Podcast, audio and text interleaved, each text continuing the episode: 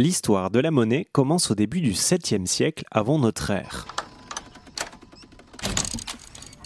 En Lydie, l'actuelle Turquie. On y pratique régulièrement le troc, c'est-à-dire l'échange direct. Trois poulets contre un kilo de pommes, s'il vous plaît. Puis les premières pièces de monnaie sont frappées et deviennent le principal outil d'échange et permettent de fixer un prix aux choses. Les banques voient le jour bien des siècles plus tard et progressivement, la monnaie physique se dématérialise jusqu'à avoir aujourd'hui une valeur totalement décorrélée de l'or par exemple. On parle de monnaie virtuelle.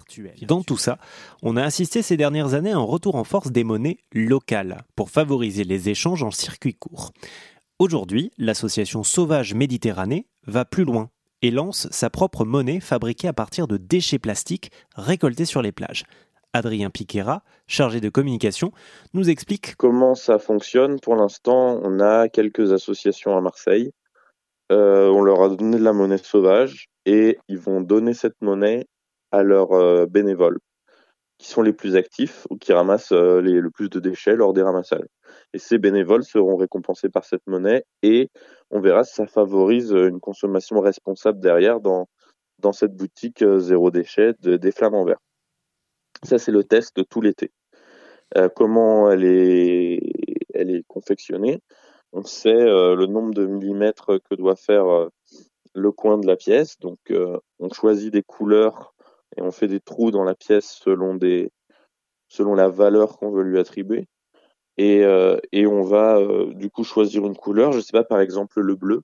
Donc, on va prendre des paillettes de plastique bleu qu'on a dans notre dans notre atelier qui correspondent par exemple à des bidons bleus ou des bouchons de bouteilles bleues.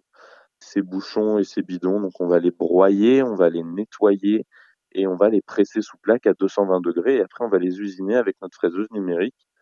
Et puis ensuite, ou bien, donc soit ça, soit on va les injecter pour, euh, pour leur donner une forme avec, euh, avec le logo sauvage.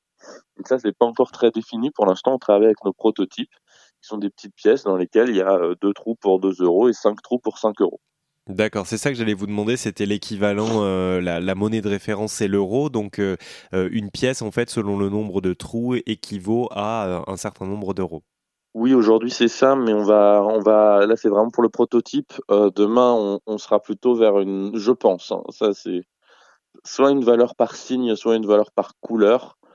Et le signe, on aura un moule spécial pour l'injecter parce que le but est quand même que cette monnaie puisse pas être répliquée. On comprend bien l'intérêt pour les, pour les personnes, hein. il y a une, un enjeu de sensibilisation, de circuit court, etc.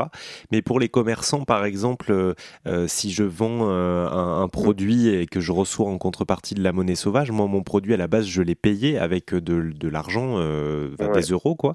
Donc comment est-ce que eux ils peuvent, entre guillemets, ne, pas être perdants avec ce bah, style en fait, chacun est libre, donc c'est ça qui est cool c'est que les, commerçants pourront dire qu'ils acceptent seulement 10 euros de monnaie sauvage pour 50 euros d'achat, par exemple, des choses comme ça. Ça, c'est la première chose. La deuxième chose, c'est que quand on va au cinéma, euh, bah, si on a une carte étudiante, on peut, euh, on peut avoir une réduction.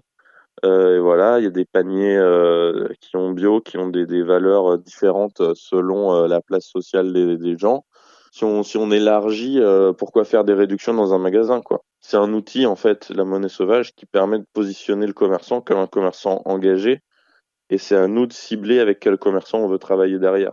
Demain, nous, on aimerait bien pouvoir élargir ça à des restaurants euh, engagés dans le anti-gaspi, par exemple. Donc, ils sont gagnants, les, magasins, mais ils sont absolument gagnants, parce qu'en fait, euh, bah, il y a de plus en plus de gens dans ce cycle vertueux qui vont être incités à consommer chez eux. La monnaie sauvage est donc en test, mais pourrait s'étendre à plusieurs dizaines de commerces et restaurants sur le pourtour méditerranéen.